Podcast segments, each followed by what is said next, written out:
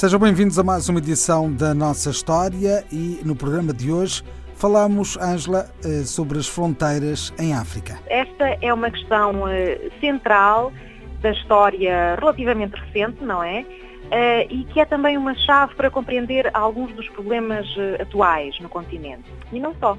Fala sempre relativamente a este aspecto da célebre Conferência de Berlim, que foi promovida na altura pelo chanceler alemão, não é, Bismarck, em finais do século XIX, quando havia uma forte concorrência entre algumas potências europeias pelo domínio efetivo do continente africano, não é? Mas estamos também na época do imperialismo europeu na Ásia, não é? As fronteiras em África foram discutidas ao longo de vários anos, não apenas no século XIX.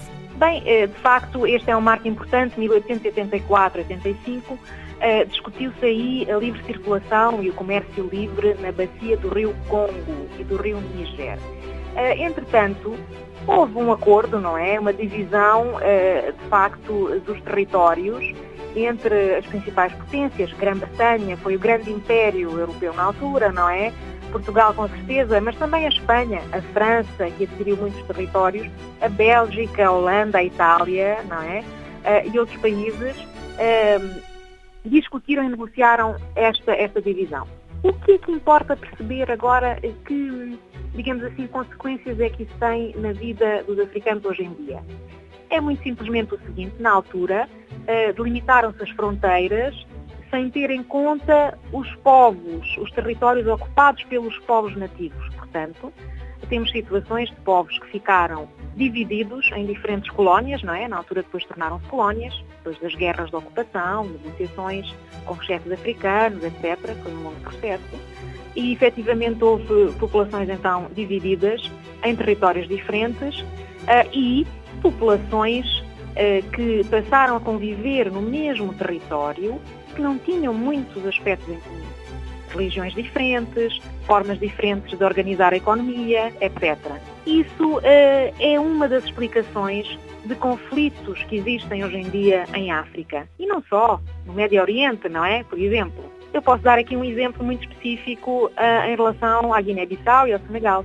O que quer dizer que as fronteiras, ainda hoje, em África, são tudo menos naturais. Exatamente. Depois, quando houve os movimentos independentistas, não é? Portanto, em 1970, diz-se que 60 foi o ano de África, não é? Com 15 países independentes, mas o processo começou antes e continuou, não é?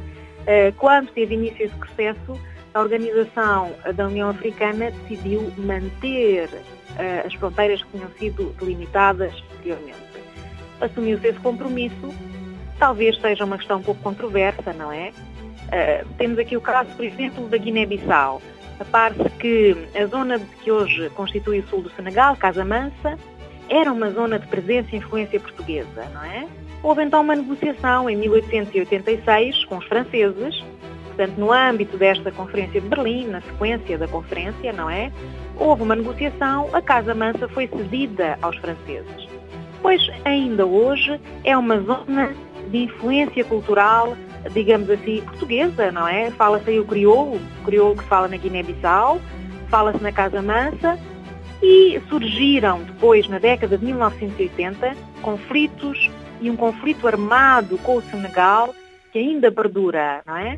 E, e tudo isto está relacionado com diversos fatores, diversas questões, mas uma delas é esta. A Casa Mansa, de facto, tinha sido durante séculos uma zona de influência eh, portuguesa mais ligada à Guiné-Bissau.